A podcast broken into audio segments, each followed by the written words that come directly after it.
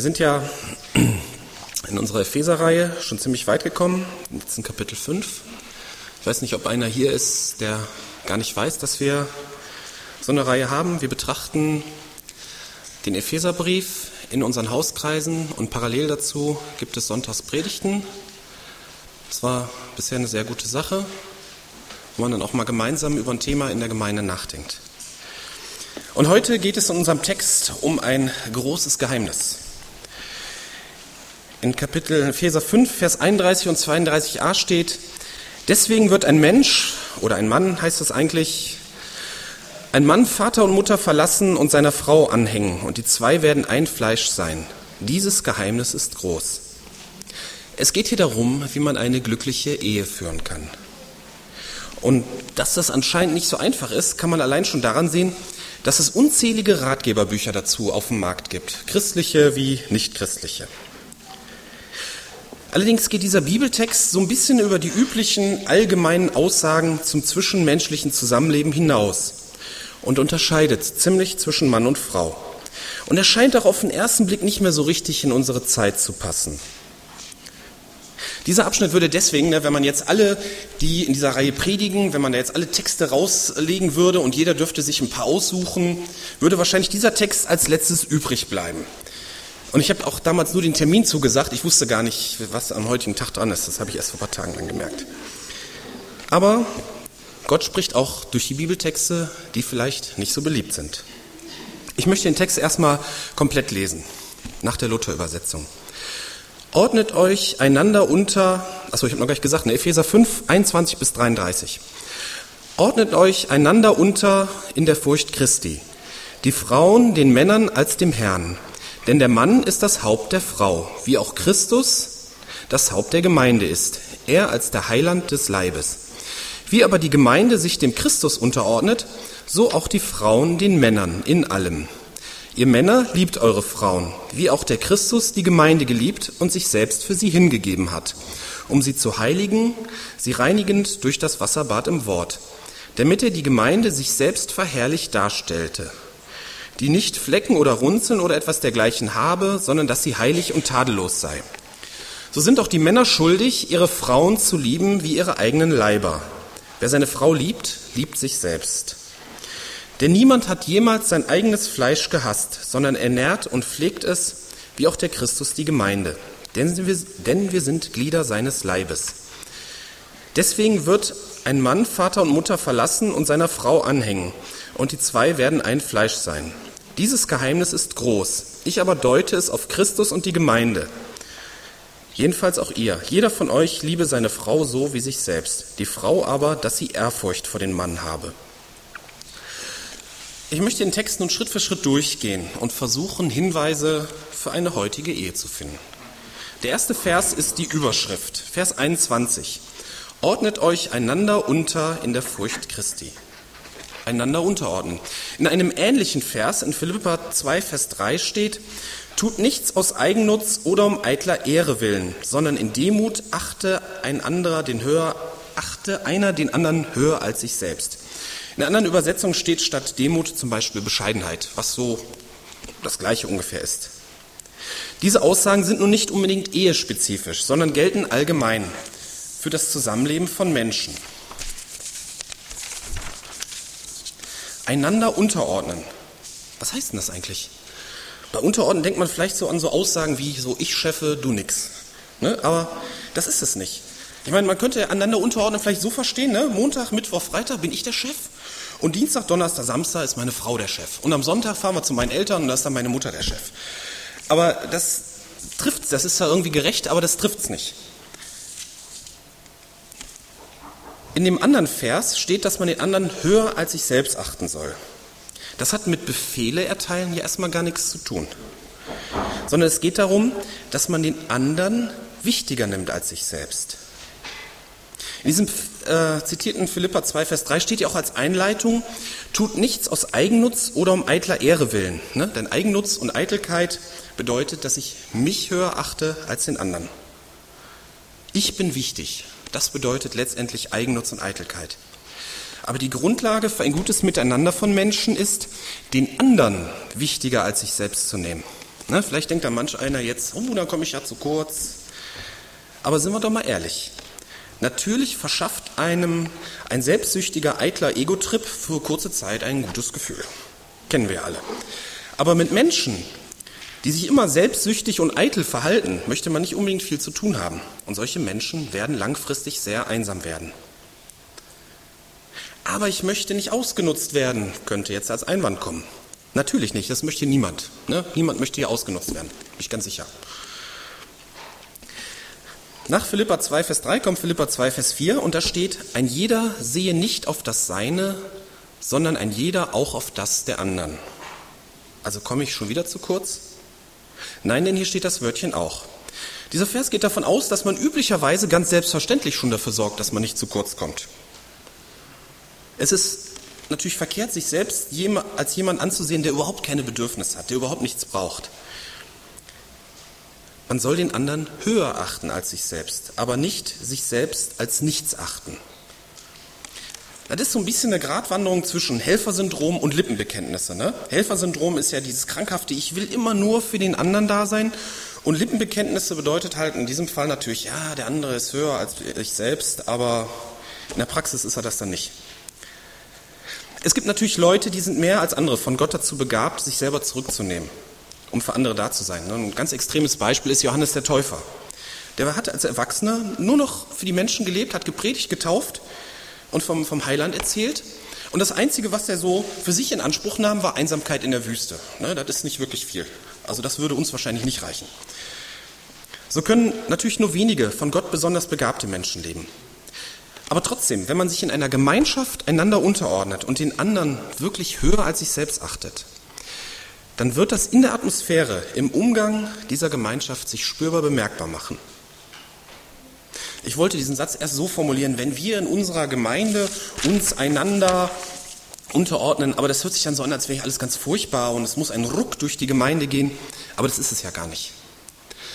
Ich bin gleichzeitig auch Mitglied in einem Verein, wo ich aber aus Zeitgründen nur ganz selten hingehe und dort ist die Atmosphäre zwar nicht schlecht, aber nicht so wie hier.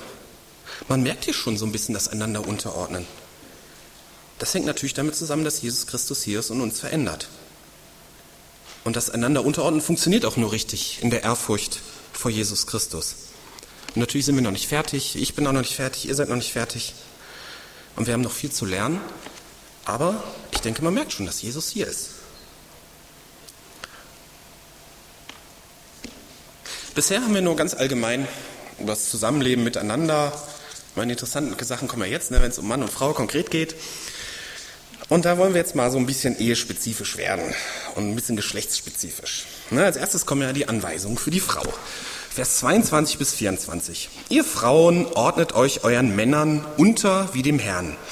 Denn der Mann ist das Haupt der Frau, wie auch Christus das Haupt der Gemeinde ist, die er als sein Leib erlöst hat. Und wie nun die Gemeinde sich Christus unterordnet, so sollen auch die Frauen ihren Männern unterordnen in allen Dingen. Ich war mal auf einer Trauung in der evangelischen Kirche, ist schon ganz lange her. Die schien mir auch etwas liberaler, die Kirche. Weiß ich nicht so genau, wie der Pastor drauf war. Und da wurden im Rahmen der Trauliturgie einige Bibeltexte vorgelesen. Ne? Hier 1. Korinther 13, Hohe Lied der Liebe und so. Und dann kam auch hier, ordnet euch einander unter unter der Furcht Christi. Dann habe ich gedacht, oh, jetzt bin ich mal gespannt, ob er weiterliest. Hat er aber nicht. Er hat danach irgendwas anderes gelesen. Vielleicht hat er sich nicht getraut, keine Ahnung. Wir haben auch gestern im Hauskreis über diesen Text gesprochen. Und da trat so ein Magneteffekt ein. Moment, Entschuldigung. Gleiche Pole stoßen sich ab. Ne? Wenn, man, wenn, ich, wenn das jetzt ein Pluspol wäre und hier unten wäre auch ein Pluspol und ich würde mich so nähern, dann würde er hm, so weggehen. Und mit diesem Text ist das so, als hätten wir eine Brille auf, die ein Pluspol ist. Und dann der Vers 21 mit dem einander unterordnen ist ein Minuspol. Diese Verse hier über die Frauen, das ist auch ein Pluspol und die Verse danach sind wieder Minuspol. Nämlich immer, wenn man dann so da drauf guckt, ihr Männer ordnet euch, ordnet euch einander unter. Oder ihr Frauen ordnet euch, ja, ihr Männer liebt eure Frauen. Man konnte irgendwie nicht bei dem Text bleiben. Es sind gestern immer alle so abgerutscht. Ne? Das war ganz schwer, über diese Verse zu sprechen. Und der Effekt trat bei Männern und Frauen auf. Ne? Unser Hauskreis sind ja Männer und Frauen. Komisch, ne? Aber wir wollen jetzt mal unsere magnetischen Brillen absetzen und trotzdem mal über diese Verse nachdenken. Und keine Angst, es heißt ja, ne, Vers 21, einander unterordnen. Also nachher müssen sich dann auch die Männer unterordnen. Ja, zuerst ist mir in diesem Text die Aussage ins Auge gesprungen, dass der Mann das Haupt der Frau ist. Was heißt denn das? Ne? Ich habe dann meinen Freund, den Pastor in Berlin, angerufen. Schöne Grüße. Und er hat im griechischen Grundtext nachgeguckt, da steht das Wort Haupt oder Kopf. Das hat unterschiedliche Übersetzungen, aber im Prinzip heißt es Haupt. Und ich habe verschiedene Übersetzungen verglichen, habe auch in englische Übersetzungen nachgeguckt. Steht überall Haupt oder Head auf Englisch. Aber was heißt denn nun? Hm? Oberhaupt, also doch, ich chefe, du nix. Hier ist ja der Vergleich mit Christus und der Gemeinde. Christus ist das Haupt der Gemeinde. Was kennzeichnet denn unsere Unterordnung als Gemeinde gegenüber Christus? Was ist uns dabei wichtig? Wir wollen, dass Christus geehrt wird. Wir wollen dazu beitragen, dass die Ziele, die Jesus Christus hat, erreicht werden. Hauptziel ist, dass viele Menschen ihn kennenlernen. Wir wollen, dass Jesu Willen passiert. Wir wollen uns seine Liebe und Größe immer wieder neu bewusst machen. Und wir wollen Hilfe von ihm erwarten und uns auf ihn verlassen. Aber wir wollen Jesus auch gehorchen. Aber warum? Weil er alles weiß und vor allem, weil er es gut mit uns meint. Vergleichen wir das jetzt mal mit Mann und Frau. Soll der Mann von der Frau geehrt werden? In gewisser Weise schon. Auf alle Fälle soll die Frau ihren Mann nicht in Unehre bringen, indem sie zum Beispiel schlecht über ihn redet, auch wenn es vielleicht einen Grund dafür gäbe. Das kann ganz fatal für eine Ehe werden, wenn die Frau schlecht über einen Mann redet. Das würden wir ja über Jesus auch nicht tun. Ne, wenn Jesus irgendwas machen würde, was vielleicht nicht unserem Willen entspricht, würden wir nicht losgehen. Also dieser Jesus hier, der macht nicht das, was ich will und so. Ich meine, es gäbe letztendlich dafür gäbe es nie einen Grund, ne? Weil über seinen, als Frau über seinen eigenen Mann gibt es sicherlich Gründe, schlecht zu reden, jetzt mal so rein sachlich. Aber es wäre nicht richtig.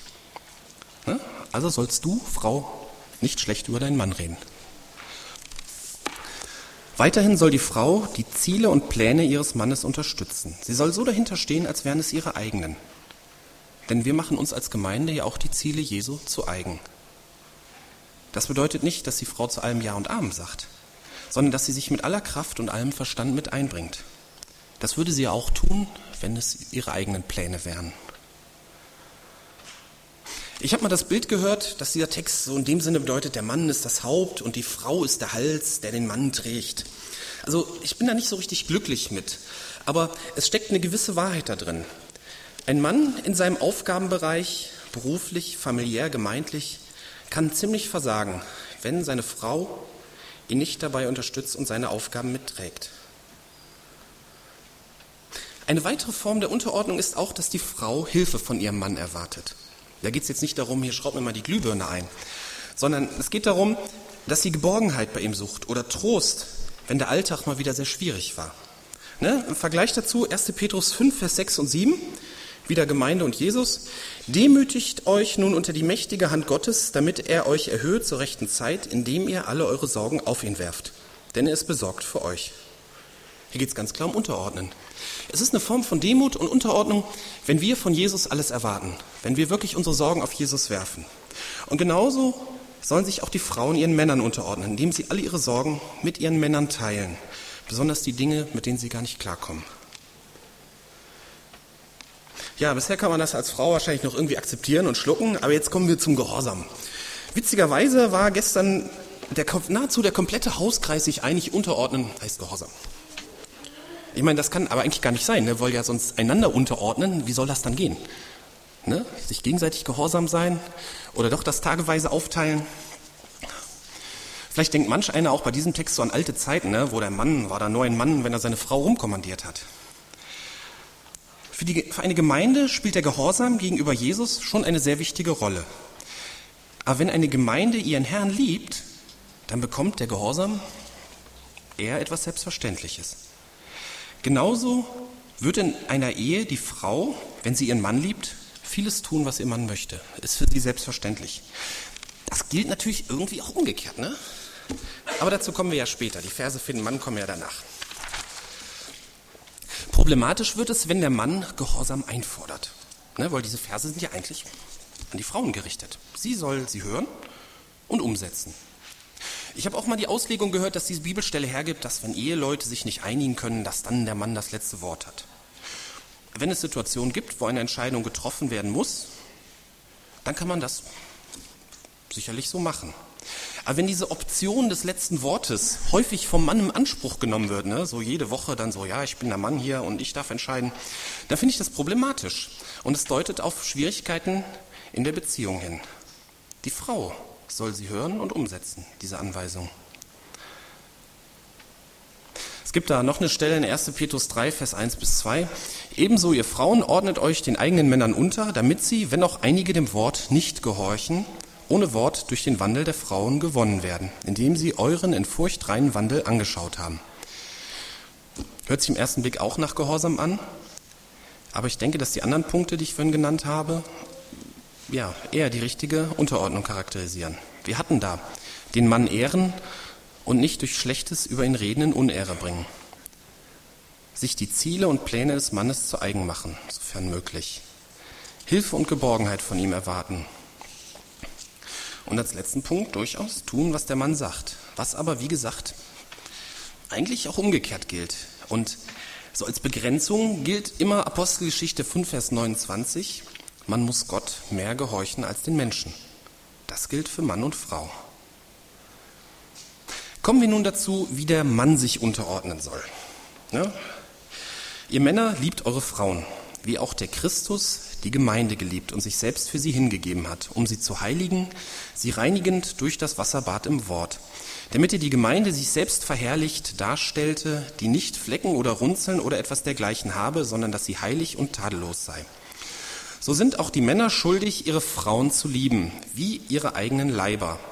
Wer die Frau liebt, liebt sich selbst. Denn niemand hat jemals sein eigenes Fleisch gehasst, sondern ernährt und pflegt es, wie auch der Christus die Gemeinde, denn, sie, denn wir sind Glieder seines Leibes. Naja, die Männer haben eigentlich doppelt so viel zu tun wie die Frauen. Das sind ja hier doppelt so viele Verse für die Männer. Ein Mann soll seine Frau so lieben, wie Christus die Gemeinde geliebt hat. Jesus hat alles gegeben, um die Gemeinde zu bekommen und sie zu heiligen, pflegen und zu nähren. Manche Männer ja nur, unternehmen ja nur richtig viel, um die Frau zu bekommen, ne, reißen nicht der richtigen Bein aus. Und wenn sie sie dann haben, dann lässt dann ihr Eifer merklich nach. Aber das ist sicherlich nicht richtig. Jesus liebt die Gemeinde und hat sich selbst für sie hingegeben. Er hat sich für die Gemeinde kreuzigen lassen. Laut Philippa 2, Vers 7 hat er sich selbst zu nichts gemacht und ist am Kreuz für die Gemeinde gestorben.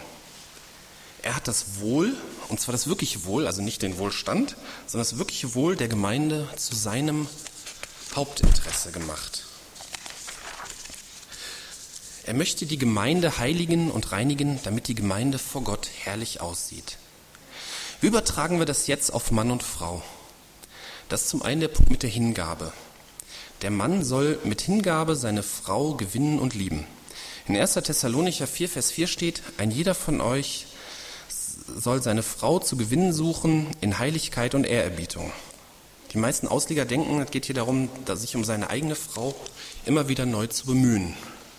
Aber natürlich ist es auch nicht verkehrt, wenn man ne, als Unverheirateter eine Frau sucht, dass man das auch in Heiligkeit und Ehrbarkeit macht. Das ist natürlich klar. Aber für Verheiratete gilt, nicht nach der Hochzeit zu denken, so, jetzt habe ich die Frau im Sack, jetzt kann ich erstmal einen Gang zurückschalten, sondern sich immer wieder neu um sie bemühen, aber in Heiligkeit und Ehrbarkeit. Jesus bemüht sich auch immer wieder neu um seine Gemeinde. Und so sollen wir es auch immer wieder tun. Eine Frau ist eine herrliche Kostbarkeit und du Mann sollst es deiner Frau jeden Tag zeigen. Interessant an diesem Text ist, dass als Kennzeichen für Jesu Liebe die Heiligung und die Reinigung zur verherrlichten Darstellung der Gemeinde betont wird. Man könnte die verherrlichte Darstellung als Entfaltung der Gemeinde ansehen. So wie Jesus, dass die Gemeinde so wird, wie Jesus sich sie gedacht hat. Ne? Das ist, gilt ja auch für unsere Persönlichkeit. Wir können unsere Persönlichkeit am besten entfalten, wenn wir so werden, wie Jesus sich uns vorstellt. Wie sieht das nun bei Mann? Ist ja wirklich erst dann schön, ne? wisst ihr, ihr Männer, wenn sie auch innerlich schön ist. Und dieser Entfaltung seiner Frau soll der Mann mit ganzer Kraft und Hingabe dienen. Unzufriedenheit oder sogar Verzweiflung macht eine Frau nicht innerlich schön. Und in diesem Fall hat Mann versagt und nicht seine Aufgabe wahrgenommen. Steht bei dir, Mann, die innere Schönheit, die Zufriedenheit deiner Frau über deiner eigenen Zufriedenheit? Ordnest du, Mann, deine Zufriedenheit der Zufriedenheit deiner Frau unter? Natürlich gehört auch dazu, dass der Mann nicht schlecht vor anderen über seine Frau spricht. Das würde ihre verherrlichte Darstellung torpedieren. Ein weiterer interessanter Aspekt in diesem Text ist die Aussage, dass die Männer schuldig sind, ihre Frauen zu lieben. Es ist, Mann, deine Pflicht, deine Frau zu lieben. Das passt irgendwie gar nicht zu den heutigen Liebesgeschichten, ne, wo so das Scheitern von Ehen, das wird dann damit begründet, ah, man liebt ja die neue Partnerin, man könnte gar nicht anders, bla bla bla bla und so weiter. Aber man kann dann das. Verliebtsein ist ein Gefühl und Liebe ist eine, nämlich deine und meine Willensentscheidung. Willst du deine Frau lieben? Tu es. Es ist deine Pflicht und es ist der richtige Weg zu einer glücklichen Ehe. Wenn man das jetzt mal so vergleicht, dann sind die Anweisungen für Frauen und Männer ja irgendwie ähnlich. Ich fasse sie nochmal zusammen, wobei man natürlich sagen muss, ich habe versucht, die so in die heutige Zeit hm, umzusetzen. Das ist in gewissem Sinne auch eine Interpretation. Für die Frauen Kurzform. Den Mann ehren und nicht durch Schlechtes über ihn reden in Unehre bringen. Sich die Angelegenheit des Mannes, seine Ziele und Pläne zu eigen machen. Hilfe und Geborgenheit von ihm erwarten. Auf ihn hören und für den Mann in Kurzform mit Hingabe lieben, ihre Entfaltung und Zufriedenheit über die eigene Zufriedenheit stellen und nicht schlecht über sie reden.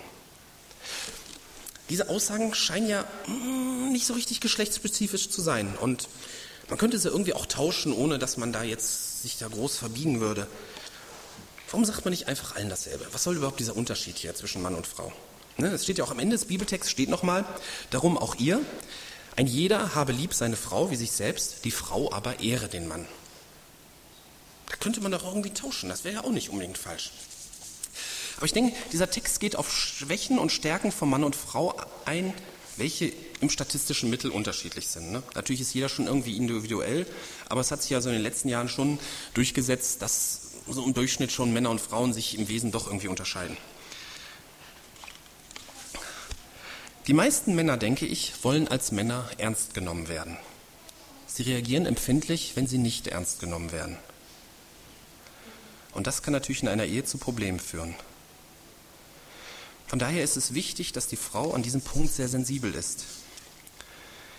In der hier verwendeten Übersetzung Luther steht Ehren, in der Elberfelder steht Ehrfurcht, in anderen Übersetzungen steht Achten. Aber alle diese Übersetzungen drücken aus, dass der Mann sich von seiner Frau ernst genommen fühlen muss. Das ist, denke ich, in irgendeiner Form auch eine Schwäche vom Mann. Das kann er nicht gut vertragen, wenn er sich nicht ernst genommen fühlt. Und das ist sicherlich ein Grund, warum hier diese besondere Anweisung für die Frauen steht. Und eine häufige Schwäche oder Stärke ist eigentlich beides. Also, ja, eine Schwäche von Frauen ist, dass sie ihre Männer manipulieren können. Sie kriegen oft ihre Männer dazu, das zu tun, was sie wollen, ohne dass die Männer das richtig merken. Und wenn sie das dann doch merken, ärgern sie sich. Auch das kann zu Problemen führen, wenn der Mann als Reaktion darauf anfängt, sich zurückzuziehen, weil er sich seiner Frau in solchen Dingen nicht gewachsen fühlt. Vielleicht wird deswegen auch im Text das Unterordnen betont, denn das Manipulieren ist das Gegenteil von Unterordnen und bringt eine Beziehung in Gefahr. Ein Problem bei Männern ist die visuelle Orientierung. Ne? Es ist manchmal leider wahr, Männer können besser gucken als denken. Hier sind Männer gefordert, dass sie ihre eigenen Frauen lieben und sich mit ganzer Kraft ihnen zuwenden und nicht wie ein Schmetterling von Blume zu Blume fliegen. Frauen scheinen in dieser Hinsicht empfindlich zu sein, dass sie mehr als die Männer spüren wollen, dass sie geliebt werden. Ich muss gestehen, also so ein bisschen kenne ich das auch nur aus dem Fernsehen, dass die Frauen in so Beziehungsfilmen immer ihre Männer bitten, ah, sag, dass du mich liebst. Ne? Und die Männer eiern dann immer so rum, ja, das weißt du doch und so. Aber ich denke mal schon, dass da was dran ist. Ich glaube, dass, es, dass Frauen spüren wollen, dass ihr Mann sie liebt, in besonderem Maße. Und Männer tun sich schwer, oft schwer, das ihren Frauen zu zeigen. Und daher macht diese spezielle Anweisung an die Männer, ihre Frauen zu lieben, in besonderem Maße Sinn.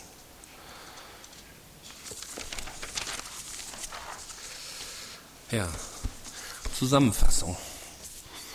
Also ich habe versucht, das auf die heutige Zeit auszulegen. Anderer Prediger würde es vielleicht ganz anders machen.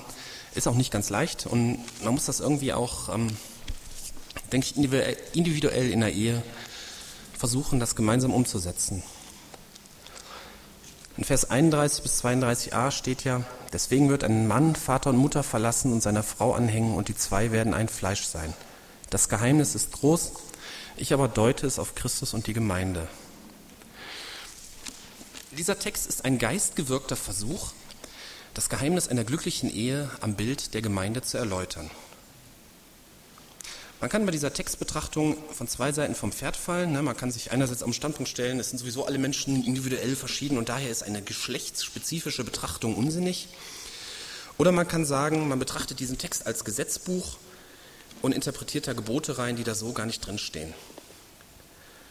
Beide Sichtweisen werden diesem Text nicht gerecht. Es gibt Unterschiede zwischen Mann und Frau. Aber man muss gemeinsam mit seinem Ehepartner die Umsetzung in den praktischen Alltag erarbeiten. Und wenn man das alles unter der Überschrift tut, ordnet euch einander unter in der Furcht Christi, dann kann man mit seinem Ehepartner in Jesus Christus eine glückliche Ehe erleben. Und das wollen wir doch alle. Amen.